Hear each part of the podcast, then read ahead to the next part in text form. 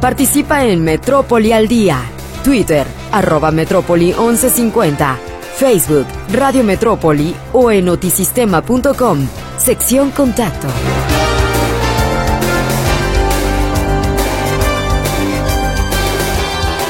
¿Qué tal? ¿Cómo le va? Muy buenas noches. Les saludo con mucho gusto en nombre de todo el equipo de Metrópoli al Día en esta segunda hora de transmisión.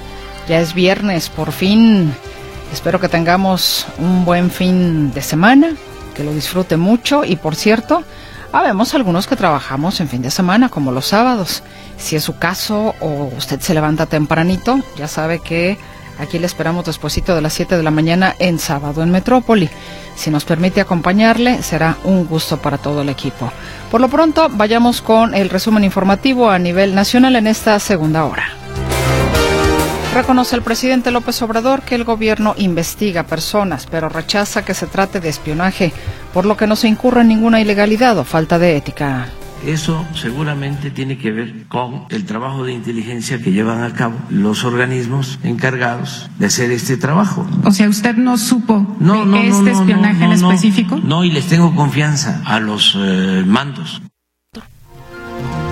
Por su parte, Movimiento Ciudadano informa que presentará queja por presunto espionaje del ejército ante la Comisión Nacional de Derechos Humanos. El presidente que sigue confundiendo labores de inteligencia que tienen siempre, están sujetas a un control judicial, las confunde con el espionaje ilegal, con software ilegal.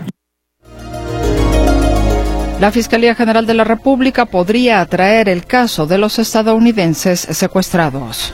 Se está viendo en la Fiscalía de Tamaulipas y se está analizando, no sé si ya tomaron la decisión, de atraer el caso a la Fiscalía General. Y bueno, eh, ahora, continúo con el resumen. Déjeme le digo que aquí me hizo una mala trastada el, la computadora, pero bueno, nada que no podamos resolver en unos instantes más para seguirle presentando los encabezados justamente de la información nacional más importante que se ha generado durante este día. Y bueno, en, otras eh, informaciones también, dentro de este resumen informativo, capturan a cinco personas presuntamente involucradas con el plagio de cuatro ciudadanos estadounidenses en Matamoros, Tamaulipas. Confirma la Fiscalía Estatal. Están acusados de secuestro agravado y homicidio. Presenta el PRD acción de inconstitucionalidad contra el Plan B. pedirle respetuosa y responsablemente al Pleno de la Corte, de la Suprema Corte de Justicia de la Nación, que eche abajo las reformas electorales. Aprueba la Cámara de Diputados multas por hasta 260 mil pesos a aquellas empresas que paguen menos a las mujeres que desempeñan el mismo trabajo o que tienen el mismo puesto que los hombres. México recibió en enero pasado un 28.5% más de turistas internacionales que en el mismo mes del 2022, acompañado de un incremento de más del 41% en el ingreso de divisas, revelan cifras publicadas por el INEGI. Presuntos integrantes de una célula criminal del cártel Jalisco Nueva Generación irrumpieron en varias localidades de los municipios de Buenavista y Tepalcatepec, Michoacán. Ocho presuntos involucrados en el tráfico de personas fueron detenidos durante un operativo de aseguramiento de 88 migrantes en Tuxtla Gutiérrez. Gracias por su compañía. Aquí estamos todo el equipo. Le invitamos a que sea parte de este espacio con su comunicación a través de las líneas telefónicas 33 38 13 15 15 y 33 38 13 14 21. WhatsApp y Telegram en el 33 22 23 27 38. Tenemos una pausa y volvemos.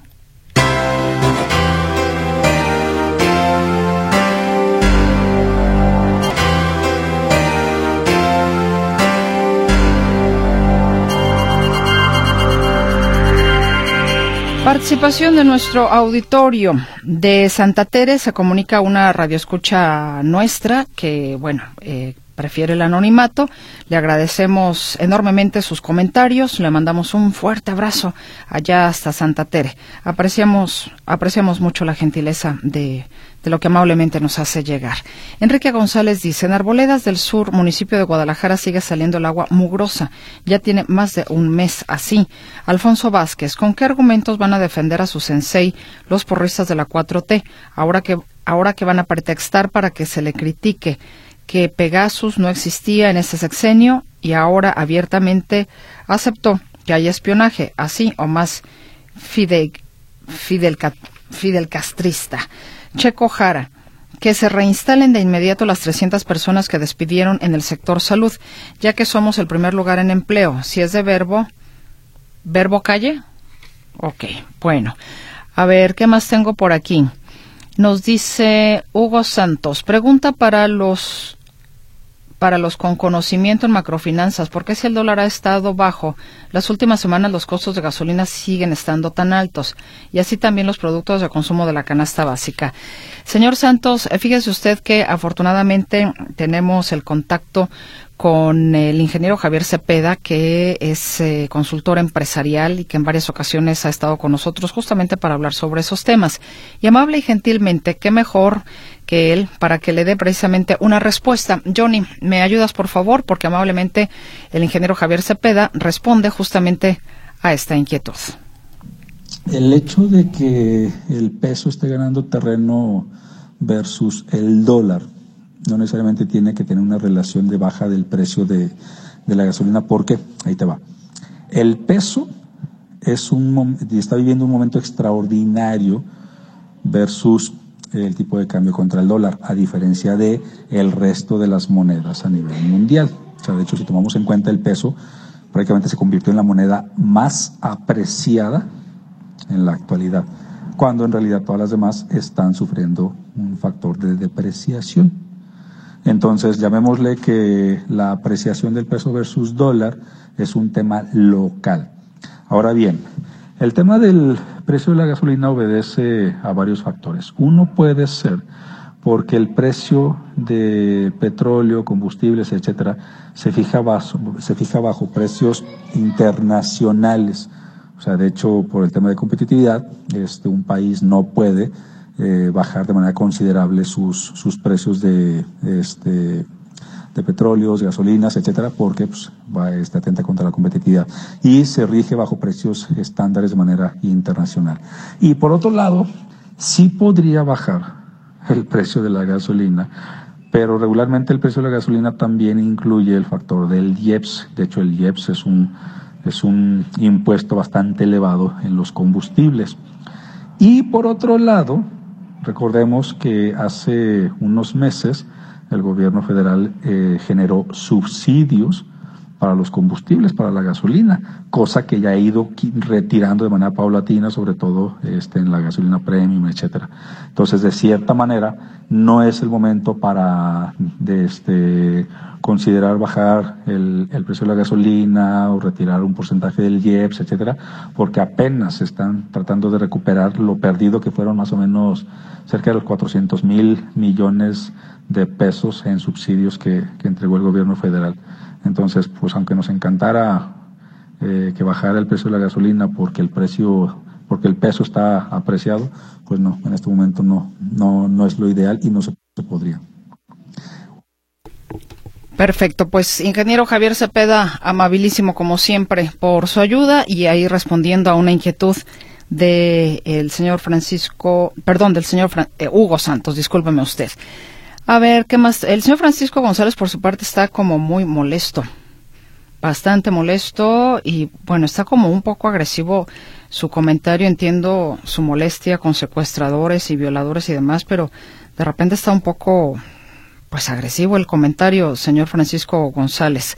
En pocas palabras, él quisiera, pues, que se les hicieran algunas cosas y se les aventaran a los leones. Así lo voy a resumir. Nos dicen eh, a ver. Ah, ok, Jesús Delgadillo, espérame tantito, déjeme y lo leo. Mire, es más, aquí tengo a Johnny. A ver, ¿qué me sugiere, qué me sugiere Johnny? Va que va. Ahora lo, leo. Tiene que ver con, con el sonido de la música. También eh, Marta Millán. ¿Por qué en la efeméride de ahora hubo edición y para qué sirve y en qué consiste? ¿Por qué en la mayoría de otras efemérides no hay edición? Ya lo he explicado en algunas otras ocasiones. Yo creo que, Johnny, a lo mejor tú podrías ser más claro. ¿En ratito más nos ayudas? ¿Sí? Va que va. Digo, es que ya lo he explicado, a lo mejor no, no, no estoy siendo muy precisa y Johnny que se encarga de ese trabajo me parece que podría dar una mejor respuesta. Nos dicen, lo del salto fue en primaria, un niño de seis años, ah, de la nota que nos compartía mi compañera Claudia Manuela Pérez. Y en más participación nos dice Genaro Guadalupe, aplaudo la medida del gobierno de Tlaquepaque de multar los predios que se están incendiando, pero ¿por qué siempre hacer las cosas a medias? Estos predios, terrenos y hectáreas muy valiosos que sobre todo colindan con el municipio de Tlajomulco, están en un abandono simulado por los dueños que solo están esperando la gran oferta de venta y está pasando estos grandes terrenos y fincas en abandono que hoy solo sirven de cementerios y tiradero de muertitos. Urge que esos gobiernos le pongan seriedad a este delicado tema y tomen medidas de forma integral. Si se puede, solo hay que ponerle voluntad. Saludos. Eh, dice también Felipe Lomelilla, es muy divertido ver a López cómo ha perdido la cordura tratando de echar maromas y tratar de tapar el sol con un dedo cuando se le hace ver sus mentiras y se le confronta contra sus propias palabras, injuriando, atacando y denostando a quienes le muestran pruebas. Las pruebas. Eh, a ver, ¿qué más tengo por aquí? Ah, ah, no, esto es a ah, que se borró, bueno, no sé qué se borró, pero bueno, ahí me, explica entonces qué fue lo que se borró para, para que le podamos apoyar. Y nos vamos entonces con otras, eh, con otras informaciones. Una vez más, el exdirector de Pemex, Emilio Lozoya, y su mamá Hilda Margarita Austin, pues eh, buscan evitar a juicio, eh, ir a juicio en el caso de Brecht y llegar a un acuerdo reparatorio con la paraestatal. El día de hoy, frente a un juez de control del reclusorio norte, eh, buscaron que les dieran ficha, perdón, fecha y hora para firmar un acuerdo reparatorio en el caso de Odebrecht para tener el criterio de oportunidad. La audiencia se llevó en el Centro de Justicia Penal Federal, la cual había sido aplazada durante 30 días por solicitud de la defensa del acusado con la finalidad de revisar las pruebas presentadas por la Fiscalía General de la República. La defensa de Lozoya destacó que se buscará salir con el convenio de reparación de daño debido a que las instituciones del Estado ya fijaron los montos que deben de ser repuestos. Es decir, tu desfalco fue de cinco pesos, nos pagas cinco pesos y fin de la historia. Eso es lo que están, eso es lo que está buscando la defensa de, de Lozoya. Pero bueno, ciertamente también la, eh, lo que es la fiscalía está buscando una mayor, eh, pues digamos, eh, pena, porque consideran que va más allá de lo que pudiera suponerse que hubo en desfalco en el caso de Odebrecht. Y en otras cosas, México recibió en enero pasado un 28.5% más de turistas internacionales que en el mismo mes del 2022, acompañado de un incremento de más del 41% en el ingreso de divisas, revelan cifras publicadas por el INEGI. De acuerdo con el instituto, al país ingresaron 3.39 millones de turistas extranjeros en enero del 2023, comparado con los 2.64 millones del mismo lapso del año anterior. El principal repunte anual sucedió en los turistas por vía aérea, que en enero del 2023 aumentaron un 32.8% hasta superar las 1.97 millones de personas, mientras que en el mismo mes del 2022 fueron cerca de 1.48 millones. Y a ver, creo que por aquí me llega más participación. Bueno, a ver, déjame, voy a compartir, eh, tenemos por aquí alguna situación complicada con las líneas telefónicas. Ah, ok, perfecto. Vamos entonces con mi compañero Arturo García Caudillo. La Fiscalía General de la República podría atraer el caso de los estadounidenses secuestrados en Tamaulipas, de acuerdo a lo que dio a conocer el día de hoy el presidente López Obrador. Te escuchamos, Arturo, buenas noches. Gracias, Mercedes, me da gusto saludarles. Sí, el titular del Ejecutivo mexicano aseguró que, eh, bueno, no lo aseguró porque él menciona que supuestamente ya estaba analizando la Fiscalía General de la República a traer el caso por la trascendencia, eh, por el tema internacional, por el prestigio del país, pero vamos a escuchar al presidente Andrés Manuel López Obrador. Se está haciendo una investigación fondo, porque la primera versión que se tuvo era que venían a una clínica para un tratamiento médico de Carolina. Y después ya se supo de que tenían antecedentes penales en Estados Unidos. Y ya se está haciendo la investigación a fondo. Está a cargo Rosa Isela de parte nuestra está viendo en la fiscalía de Tamaulipas y se está eh, analizando, no sé si ya tomaron la decisión de atraer el caso a la Fiscalía General. Eh, es que como es un asunto importante, porque está de por medio pues, el prestigio de nuestro país y del gobierno, tenemos que ir a fondo, conocer la verdad. Pues ahí está el presidente Andrés Manuel López. Es un tema delicado. Yo no sé qué tenga que ver el hecho de que tuvieran antecedentes penales en Estados Unidos, pero bueno, lo mencionó el presidente López Obrador como parte de las investigaciones, de la investigación de fondo que se está realizando por parte del gobierno mexicano en torno a este asunto que pues fue o es parte del, de la confrontación que ha habido esta semana entre legisladores republicanos del Partido Republicano y el propio presidente López Obrador, que hoy, pues evidentemente, volvió a remeter en contra de estos eh, legisladores, eh, los llamó mequetrefes, y pues bueno, otra serie de epítetos también por ahí que utilizó el presidente López Obrador. Pero bueno, el tema es que eh, ahí está la posibilidad de que la FGR atraiga el asunto. Mi reporte, Mercedes, buenas noches. Gracias, Arturo García Caudillo. Buenas noches. Hasta pronto. Hasta prontito. Bueno, y aquí está en cabina mi compañero Héctor Escamilla Ramírez. ¿Nos traes como una especie de abanico de información? Eh, sí, eh, calandria de información. Cal calandria la información, pero también las multas, ¿no? A Tonalá. Sí, en Tlaquepaque. Eh, ¿Te parece que empecemos con lo de Tlaquepaque? ¿Te parece? No, estás en tu casa, puedes empezar por donde gustes. Bien, Tlaquepaque. Vamos entonces primero, eh, si usted es de las personas que les gusta prenderle fuego a los lotes baldíos Ah, para caray. limpiarlos, eh, a los predios, quemar basura en su casa para no tirarla en el, en el basurero, en el caso si de Tlaquepaque, piénselo dos veces. El ayuntamiento está advirtiendo multas de dos mil a dieciséis mil pesos a quienes sean sorprendidos tirando desechos y quemándolos. Eh, más o menos el eh, al, al día, el municipio de Tlaquepaque llega a recibir de 15 a 20 reportes de incendios en lotes baldíos. Esto se incrementa en la temporada de estiaje, hay condiciones de el pasto seco, maleza seca y eso es un combustible eh, propicio para la expansión de, de estos incendios. ¿Qué es lo que dice la autoridad? Bueno, van a estar multando de 2.000 a 16.000 pesos a quienes sean sorprendidas. Tan solo el año pasado fueron 53 multas a personas que estaban generando contaminación atmosférica. De estos, 35 fueron en eh, lotes baldíos eh, y, y el restante fueron en domicilios donde la gente en su propio patio pues llega a prender basura. Piénselo dos veces, no lo haga, le va a salir cara la multa. Y también se quiere evitar, por ejemplo, incendios en reservas naturales, eh, como sería el Cerro del Tesoro, el Cerro de Santa María o el Cerro del Cuatro, donde todavía hay enormes pastizales y los incendios, reitero, son constantes. Eh, creo que tenemos el audio de Jaime García Manzano, él es director de Protección Civil y Bomberos del Ayuntamiento de San Pedro Tlaquepaque, eh, quien explicaba un poco, pues, esta situación. sí lo tenemos, creo, ¿no? Bueno, Sí, sí lo- sí Jaime lo García tenemos. Manzano. Él, él lo que menciona es que estarán al pendiente de los distintos números telefónicos para la atención de estos reportes, eh, también de las redes sociales, son los dos mecanismos para atenderlos. Escuchemos.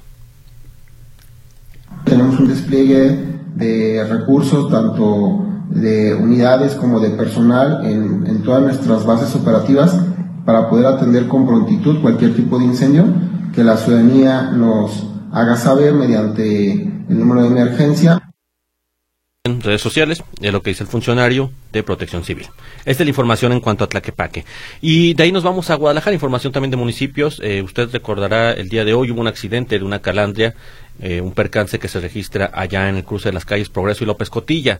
Esta calandria era impulsada por un caballo, eh, no es de las eléctricas, se le rompió el eje delantero. Esto provocó que la unidad se volcara y dos tripulantes, hombre y mujer procedentes de Chihuahua, que estaban haciendo un tour por la ciudad, pues sufrieran golpes y lesiones. El caballo, la un caballo, un corcel de color café, bastante bonito, eh, lamentablemente sufre lesiones en sus patas traseras. Eh, como tal, no fue un accidente provocado por el equino, sino fue en realidad una falla de la calandria, que el soporte de, de la parte frontal fue la que se salió de, de su eje. El presidente municipal de Guadalajara señala que se seguirá, se mantiene esta idea de mantener este programa de revisión de calandrias y que imigrarlas, estos, estas uni- unidades, a vehículos eh, eléctricos. Se quiere evitar ya que sigan siendo impulsados por caballos. Se recordará que en 2015 el gobierno municipal de Guadalajara pretendió hacer la migración completa. Hubo resistencia de varios calandreros, pero dicen este programa no se ha acabado. Escuchemos lo que dice el alcalde Pablo Lemos. Pues nada más, no depende tanto de nosotros, depende más de cómo se lleve el juicio por los derechos de registro de las calandres. Yo esperaría que máximo en cuatro meses más podamos anunciar ya la compra de las mismas. Y es que dicen las van a migrar a calandrias eléctricas. Hay que recordar que este tema de las calandrias, lo que frenó la migración a las unidades eléctricas, además de la resistencia de, varios operadores y propietarios de calandrias, fue que la empresa a la que se le, se le dio el contrato incumplió con la entrega de las unidades a tiempo. Luego esta empresa, hasta donde está entendido, entró en un litigio, se separaron los socios. Entonces hay dos empresas que están reclamando el derecho a continuar con esto. Esto implicó otro litigio y pues eh, afectado el ayuntamiento que no se le ha dado la posibilidad de seguir con este programa. Dicen que va a seguir esta migración, aunque aclaran que el accidente de hoy no fue por el caballo, que se encuentra en buenas condiciones, eh, incluso eh, había sido sometido a una revisión veterinaria, sino claramente tuvo que ver con un asunto de la calandria per se eh, en, una, en su sistema hidráulico que presentan estas unidades, que es un sistema, eh, pues digamos, antiguo eh, para respetar el estilo de la calandria, el que tuvo la falla y provocó la salida del eje. Dices que se lastimó las patas traseras, pero no de manera considerable. No, no, no implica el sacrificio del animal. Sí, por lo general es que los caballos cuando sufren alguna fractura de, de pies, de, de, pies, de, patas, perdón, eh, se requiere en muchos casos el animal queda pues incapacitado para seguir. Entonces, en esta ocasión, no, el caballo solamente sufre lesión, eh, el golpe del, del, eje que se le impacta en las, en las patas, pero nada que implique o afecte la salud del caballo. Bueno, perfecto. Muchas gracias, Héctor. Hasta luego, buena tarde. Hasta luego, que estás muy bien, Héctor Escamilla Ramírez, con la información. Presuntos integrantes de una célula criminal del cártel Jalisco Nueva Generación irrumpieron en varias localidades de los municipios de Buenavista y Tepalcatepec, Michoacán. En la comunidad de Punta de Agua, el grupo armado atacó a los pobladores y de manera preliminar se confirmó una persona asesinada a tiros. En el poblado El Montoso, los criminales degollaron a dos jóvenes, de los cuales uno murió y el otro fue trasladado a una clínica privada en estado grave. El comando también perpetró una ofensiva en la localidad de Las Cocinas, donde se desconoce el saldo. Los habitantes pidieron mayor atención a las fuerzas federales y que frenen el avance de los convoyes delincuenciales. Y nos vamos de Michoacán a Chiapas. Ocho presuntos involucrados en el tráfico de personas fueron detenidos durante un operativo de aseguramiento de 88 migrantes en Tuxtla Gutiérrez.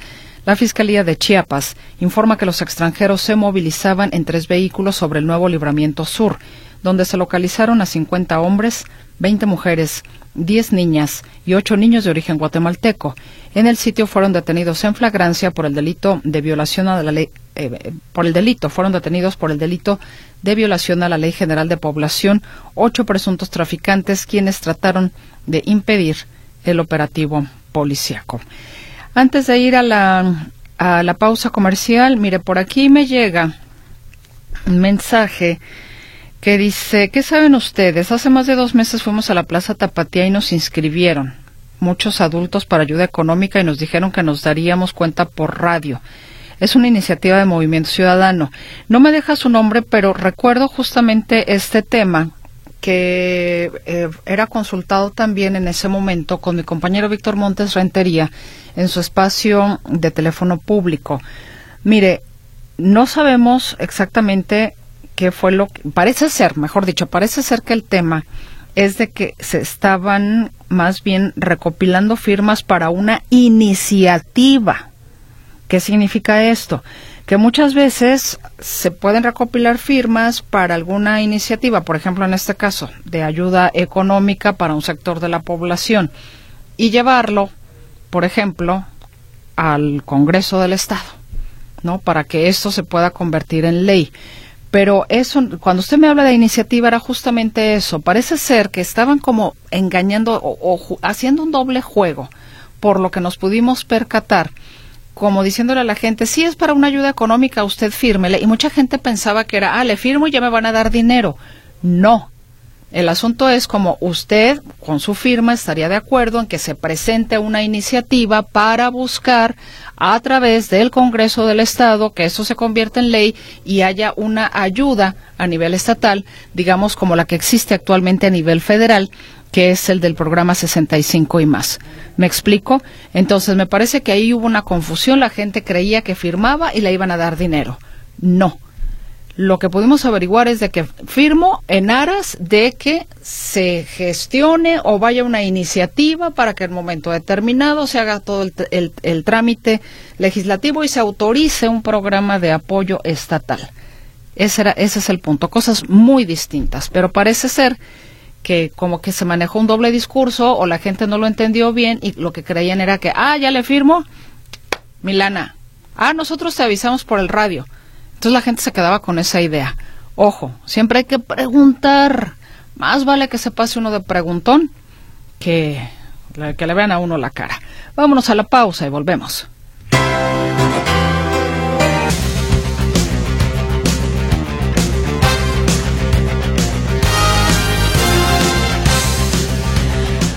Bueno, si usted quiere entender al deporte, qué mejor que se lo explique Martín Navarro Vázquez. Aquí estamos, licenciada. ¿No? María Mercedes. Digo, ¿y si hay cosas que explicar o, sí, no? claro. Sobre todo los entrenadores en fútbol, ¿no? Explícanos por qué perdiste. Así es, pues ¿No? nomás. Pues nomás. La temperatura está muy fría. Sí. Pero bueno, vámonos, gracias, gracias Meche, vámonos con la información deportiva y bueno, pues arrancamos con el tema fresquecito, el fútbol mexicano de la primera división y actividad en este instante. Jornada número 11 ya en este instante de la Liga MX y tenemos que 0 a 0, Atlético de San Luis y los Gallos Blancos del Querétaro. Más tarde viene el partido entre Puebla y las Chivas en el Estadio Cuauhtémoc a las 9 de la noche con 5 minutos. Esto el día de hoy. Para el día de mañana hay partidos también atractivos. Tenemos que el día de mañana, en punto de las 5 de la tarde, Atlas recibe a León. Ojo con Atlas. O gana o se puede ir su entrenador. Está en la mira el señor Benjamín Mora, tiene ultimátum. Mañana a las 5 en el Jalisco. A las 7, otro, otro técnico que está pues prácticamente en cuenta de, de, 3 y 2, ¿verdad? Estamos en este caso hablando del técnico de Rafael Puente del Río con Pumas de Universidad, que estará de visita a Cruz Azul a las 19 horas el día de mañana. 9 de la noche, Tigres recibe al América, y aquí me detengo para hablar del América, porque anuncia el técnico Fernando Ortiz que cambia de portero. ¿A qué se debe? ¿Qué es lo que viene? Bueno, escuchemos lo que señala el propio Fernando Ortiz, el técnico de las Águilas, hablando precisamente sobre esto. Sí, mañana va a iniciar Ángel. Es un tema que hay que ajustar en todo el equipo. Eh, concretamente, las razones por las cuales tomas esta situación, esta decisión en la portería de Oscar, de eh, bueno, de sacar a Oscar y meter a, Ángel, ¿cuáles son las razones? Sí, el motivo es porque Ángel es un jugador más dentro de la plantilla, que entrena a diario y considero que es una, una posibilidad como la han tenido otros jugadores en el momento de yo tomar decisiones a los 11 inicial. Esa es la única razón o motivo o argumento que yo considero. Oscar para mí no lo ha hecho mal, pero sí Ángel tiene la posibilidad como otros compañeros a la hora de yo tomar una decisión en los 11 inicial. Bueno, pues ahí está el motivo del por qué habrá cambio en la portería del América para su partido del día de mañana cuando enfrenten a los Tigres. Y bueno, en lo que respecta a la Liga MX femenil, actividad del día de hoy, Chivas le ganó 1 por 0 de visita a Querétaro. Parecía que se escribía el 0 por 0 al arrancar la jornada 9, pero al 71 apareció Gabriela Valenzuela para anotar el único tanto y darle la victoria a las rojiblancas. Por lo pronto así las cosas, 25 puntos, Chivas es líder en este momento de manera momentánea, a ver qué hacen las rayadas este fin de semana. Y nos vamos al tema internacional, el PSG informa que hoy fue operado con éxito Neymar, el brasileño. Lo operaron del tobillo derecho, pero lo lamentable es que para ello estará fuera, estará fuera de la temporada, lo que resta del torneo. En más del fútbol internacional, bueno, le menciono que el día de hoy hubo actividad en Italia, en España. El Inter, sorpresa, perdió 2 a 1 frente al Especia, jornada 26 de la Serie A. En España, jornada 25, empate 2 por 2 entre el Getafe y el Cádiz.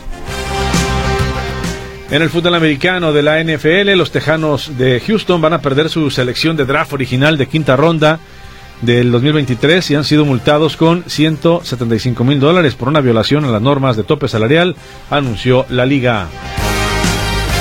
Y todo listo, la selección mexicana ya quedó lista de hecho para el debut mañana en el Clásico Mundial de Béisbol. Abre acción mañana en el grupo C frente a Colombia, en Phoenix, Arizona.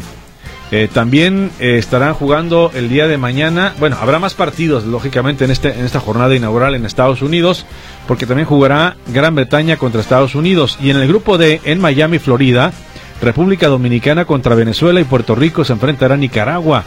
Vamos a escuchar lo que dijeron en primera instancia Julio Urías, que será el pitcher abridor el día de mañana, precisamente en este primer encuentro de México. Bien contento, siento que va a ser, va a ser algo muy bonito, la verdad una bendición para mí, ya me tocó hacerlo como tú lo mencionabas de niño, eh, siento que, que, todo cambia a nivel profesional, todo cambia, siento que, que es donde uno realmente sueña estar y siento que, que hasta no conseguirlo el, primer juego es cuando ya uno le va a caer el 20 para, para pensar todo lo que uno ha logrado para, para poder llegar a este punto. Es algo muy bonito, obviamente eh, todo el país confía, no solo en mí, en todo el equipo, la verdad que, sentimos ese apoyo, sentimos el apoyo de los paisanos y siento que, que es por lo cual todo el mundo estamos enfocados y, y, preparados para dar el máximo de cada uno de nosotros. La verdad que, que agradecerles simplemente por todo el apoyo que, que, nos dan, no solamente a mí, obviamente a todos mis compañeros y, y vamos a darlo todo por ustedes. Esperemos que, que sentir ese apoyo en el Chase Field y, y darlo todo, como ya lo comentaba. No, la verdad que, que, como ya lo comentaba, aparte de la cual yo también me, me, motivé para estar aquí, siento que ha sido el grupo, la verdad que, que Rodrigo ha hecho un, un, excelente trabajo, toda la gerencia ha hecho un excelente trabajo. Y bueno, se espera el lleno en las tribunas, ¿eh? Por ejemplo, ya hoy se anunció que para el partido entre México y Estados Unidos ya no queda un solo boleto y quedan pocos para mañana para ver esta doble cartelera le mencionaba entre México y Colombia y después el de Gran Bretaña frente a Estados Unidos en el Clásico Mundial de Béisbol. Pero eh, hablamos de la sede de Estados Unidos, pero ya hay actividad en otras sedes. Por ejemplo, Grupo A con sede en Taiwán, China Taipei derrotó 11 carreras por 7 a Italia. Y en el Grupo B, Japón que juega en casa, venció a Corea 13 carreras por 4. Lo que tengo en los deportes, vamos a una pausa comercial, regresamos con más.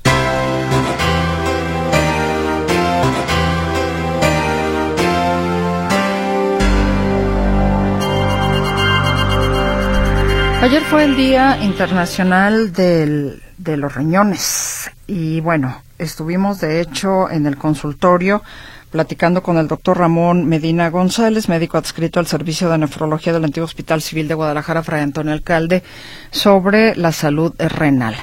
Hay que tener en cuenta que los riñones o que la esta enfermedad, este padecimiento eh, de la enfermedad renal crónica, es una enfermedad silenciosa.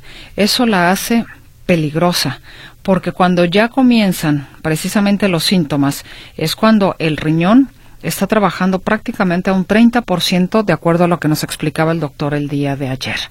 Son muchos los factores en un momento determinado que generan esta enfermedad renal crónica. Por eso siempre es importante que estemos checando, ahora sí, los niveles de nuestro cuerpo, cómo andamos con nuestros diferentes órganos, cómo están trabajando. Por eso mismo es de que se hace énfasis en particular en que al ser una enfermedad silenciosa, pues estemos tomando en consideración cuáles son nuestros hábitos en cuanto a la comida, en cuanto al ejercicio, eh, en cuanto a las pruebas o exámenes que pudiéramos hacernos al menos cada año para saber ahora sí cómo están nuestros niveles en todos los sentidos. ¿Qué le parece si justamente para poder tener un poco más de información también concentrada en este trabajo que ha hecho mi compañero Ricardo Camarena, se la presentamos para su información?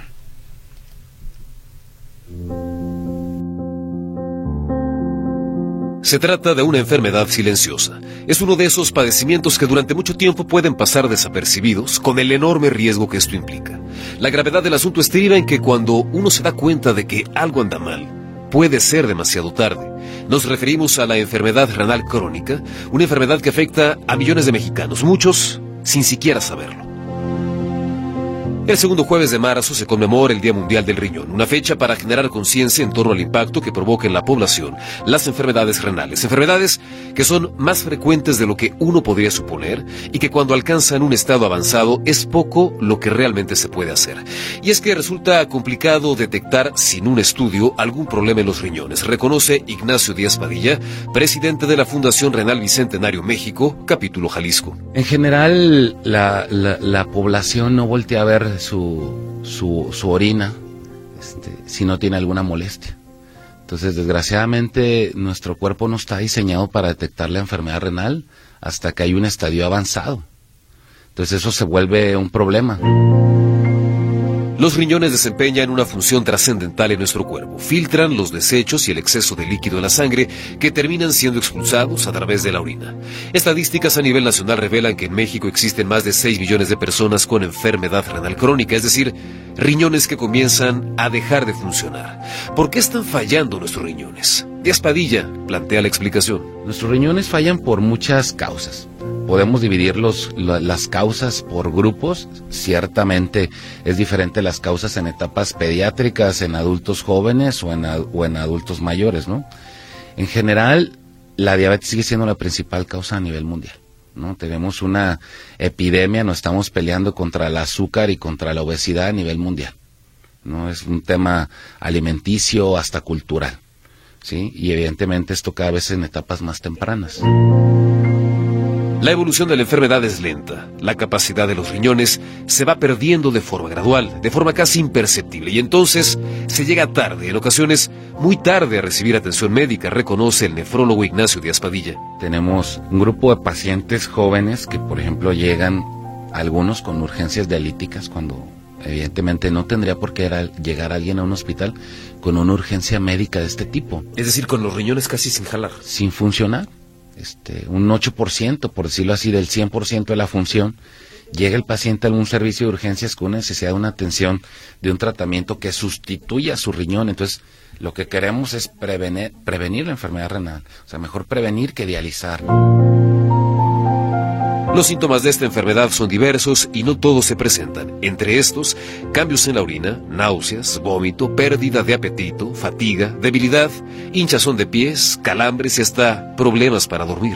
Por eso, el diagnóstico oportuno hace la diferencia. Detectarlos en una etapa temprana donde puedan ser candidatos a algún tipo de tratamiento, donde no requieran diálisis, inclusive donde los podamos trasplantar sin diálisis, que hasta el sistema de salud sería muy benéfico en costos en salud y sobre todo pues la calidad de las personas. No ingresar a un tratamiento que sustituya la función de un órgano siempre será fundamental. Existen hábitos o costumbres que nos colocan en una situación de riesgo. Hábitos o costumbres con los que estamos afectando a nuestros riñones, reconoce el doctor Ignacio de Aspadilla. Todo el tema de la ingesta de sustancias azucaradas y carbonatadas es un mal hábito que tiene la población porque pues lo tenemos al alcance, ¿no? Es más fácil, este, y en algunos otros países es hasta más barato comprar un refresco que agua, ¿no? Entonces eso es uno de los hábitos que tenemos que mejorar, ¿no? consumir más cosas sanas, más líquidos. Evidentemente el, hay factores de riesgo, obviamente si hablamos en general, pues el tema este de la alimentación. Segundo, lo del tabaco. El tabaco también pues nos ocasiona problemas con, con los riñones. El tema de no tener actividad física, ¿no? Son cosas que al final esas tres suman para el mismo caminito. Especialistas recomiendan hacer ejercicio, estar al pendiente de la presión arterial, comer sano, consumir líquidos saludables, dejar de lado el vicio del tabaco y realizar pruebas de laboratorio. Son sencillas y baratas con el propósito de detectar a tiempo algún problema con estos órganos. Notisistema, Ricardo Camarena.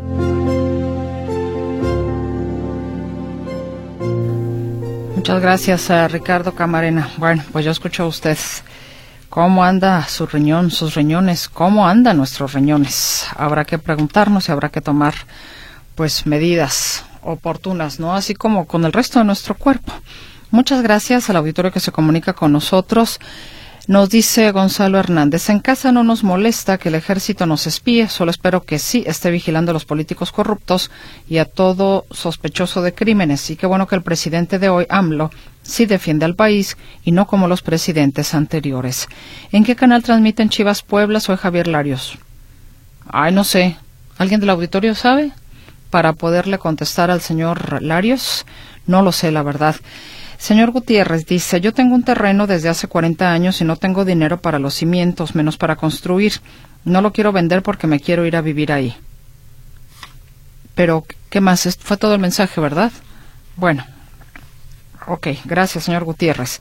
Eh, Alfonso Vázquez, puro enredarse el presidente hablando, hablando de tecnología médica más avanzada en Estados Unidos. ¿A qué venían los ciudadanos gringos aquí? ¿En México acaso vendrían a llevar tratamientos herbolarios en forma de cannabis? Porque hay versión de que pertenecían a la delincuencia. Eh, Marta López, a mí me encantan. Ah, Johnny, la explicación. Ok. Eh, Martita López dice, a mí me encantan las efemérides con edición o sin edición. Bueno, Carmen Prisú.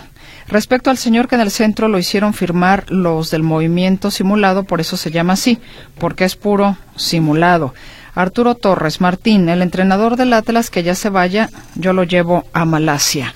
Gustavo Cárdenas. Ah, muchas gracias, señor Cárdenas. Para el señor Larios que estaba preguntando, dice que el partido va a ser por eh, Azteca, TV Azteca en el 7. Ah, por aquí también José Manuel Ramírez amablemente nos dice lo mismo que por TV Azteca, lo mismo que Gabriel Jiménez, Azteca 7. Muchas gracias, gentil auditorio, por ayudarnos a resolver algunas preguntas. Bueno, Johnny, ¿cómo estás? Johnny. Hola, Meche, muy buenas noches, muy bien, ¿tú? También muchas gracias. Mi querido Johnny, yo creo que he explicado como cuatro veces, pero yo creo que no me, no, no me explico bien. Entonces, ¿para qué sirve la edición en las efemérides? Bueno, eh, hay efemérides que ya tienen algún tiempo de haber sido hechas y obviamente eh, pasan los años y, si diste, no sé, por ejemplo, darle rápido el dato de, si el año pasado Lupita D'Alessio cumplió 59 años y este año cumple 60, esa es la primera edición que hay que hacer. Muchas veces los artistas también sacan material nuevo que incluimos a, a, las efemérides o, como se dio hace poco tiempo con lo de Shakira que tuvo una presentación en el Super Bowl, fue algo que se agregó en edición también la sesión musical que tiene con, con el eh, productor Bizarrap. Son cosas que vamos agregando a las efemérides que ya tienen tiempo y ahí es donde entra la edición para, para las efemérides. Cuando se hacen esos cambios o esas actualizaciones, es decir, de la original se ponen estos nuevos cambios que se les llama edición. Así es, esa es la edición que hacemos porque obviamente eh, en cuanto al trabajo de Roberto, él ya tiene todo el diseño eh, de audio, es algo que no, no se toca, solamente se agregan eh, los nuevos datos y las actualizaciones, Nachi. Y esa es la edición que hace Jonathan Lozano. Eso es lo que hago yo. Bueno, espero entonces, entre, bueno, entre, has hecho también ya lo que es la producción de audio para otras efemérides en su totalidad. Así es. Johnny, muchas gracias. Espero que. De nada, Meche. Espero que les quede claro y que sigan disfrutando de las efemérides. Sí, cualquier cosa consulte a Jonathan Lozano. Pero tiene que ser, coma frutas y verduras. gracias, querido Johnny. Bueno, eh, nos contactamos con mi compañero Arturo García Caudillo. Por favor, Bere, ya prácticamente para esta recta final. Bueno, a ver, ¿tenía por aquí algún pendiente? No. No, ahí está. Ahí está toda la participación de usted, la que le agradezco enormemente como siempre. Muchísimas gracias. Y bueno, en más información por el homicidio de un comensal en el restaurante La Polar en la Ciudad de México, un juez de control vinculó a proceso a Sergio N. alias el Chiquilín. Durante la continuación de audiencia que se celebró este viernes, el juzgador le ratificó al imputado la prisión preventiva oficiosa que le había impuesto desde el pasado lunes. Además, el impartidor de justicia fijó tres meses para el cierre de la investigación complementaria. El chiquilín, quien era jefe de seguridad del restaurante, fue detenido en cumplimiento de una orden de aprehensión en el estado de Michoacán.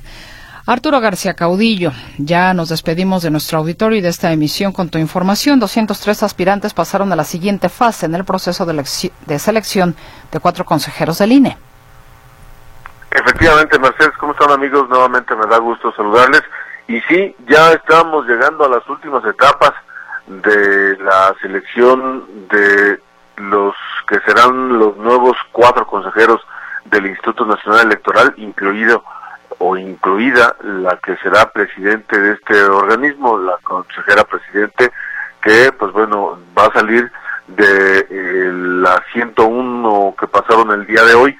Eh, originalmente eran 102 mujeres y 102 hombres, de acuerdo a la lista que ofreció el Comité Técnico de Evaluación este día, este comité técnico que trabaja en la Cámara de Diputados, para, mm, eh, para sacar cuatro quintetas de las cuales van a salir, eh, por cada quinteta va a salir un consejero eh, y en la cuarta quinteta estará saliendo la nueva presidente, consejera presidente del INE, porque pues ya es por eh, mandato, así va a ser, va a ser una mujer la nueva presidente del Instituto Nacional Electoral, que el Consejo General del Instituto Nacional Electoral, bueno, dieron a conocer esta lista el día de hoy y aparecían 102 mujeres y 102 hombres, pero me apareció ahí un nombre medio extraño eh, que pues se, se llama Rafael o se llamaba Rafael y se había inscrito como mujer eh, porque pues era una persona eh,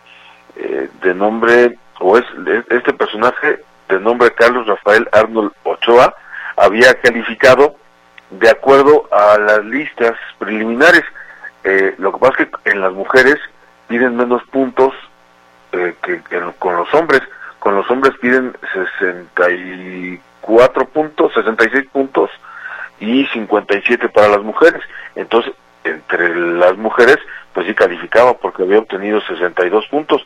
Pero repito, se había inscrito como mujer, pero en realidad es su nombre porque había llevado su credencial del INE y la credencial de, llevaba justamente el nombre de Carlos Rafael y pues bueno, ya se le consultó incluso si era hombre o mujer o cómo debería de ir y dijo que pues efectivamente era hombre, pero que pues se había inscrito como mujer y por eso es que quedó fuera. Por entonces, en estas en estos listados quedaron 101 mujeres y 102 hombres los que obtuvieron las mejores calificaciones en el examen que se les realizó el martes pasado en eh, San Lázaro. Eh, de, de esto entonces, pues simplemente eh, hay que eh, esperar porque también eh, se incluyó en estos listados tres personas, tres aspirantes que se identificaron como binarias, una mujer trans y dos personas que se registraron con el sexo mujer y no especificaron su identidad genérica. Entonces, pues esto al final va a terminar siendo eh, un, un problema si es que saquen calificaciones más altas o son de los que sacan las calificaciones más altas. Pero el hecho es que eh, la siguiente etapa ya va a ser la de las entrevistas la próxima semana y entonces estaren, estaremos conociendo más de cerca los perfiles de estos personajes que han calificado ya para la siguiente etapa. Repito, tienen que sacar en total 20 personas, eh, cuatro eh, quintetas, para de ahí definir a los cuatro nuevos consejeros del INE. Hay que recordar que el 3 de abril los consejeros Ciro Murayama, eh, Lorenzo, eh, lo, um, ah, olvidé el nombre de, del consejero presidente, bueno, Lorenzo Córdoba, eh, Dani Arabe, eh, no es Dani es, eh, eh, ay, me olvidé el nombre de la, de la mujer que está saliendo, bueno, sale también eh, José, José perdóname, perdóname, eh, se me han borrado de la mente los nombres de los otros dos, Adriana, Adriana Favela y, eh, y José Roberto Ruiz, son los cuatro, junto con Ciro Murayama y, y Lorenzo Córdoba, los Ma cuatro que se van el 3 de abril. Y mañana me platicas en la mañana. Gracias, Arturo. Sí, mañana terminamos. Sí. Hasta pronto, buenas noches. Gracias a usted. Buenas noches.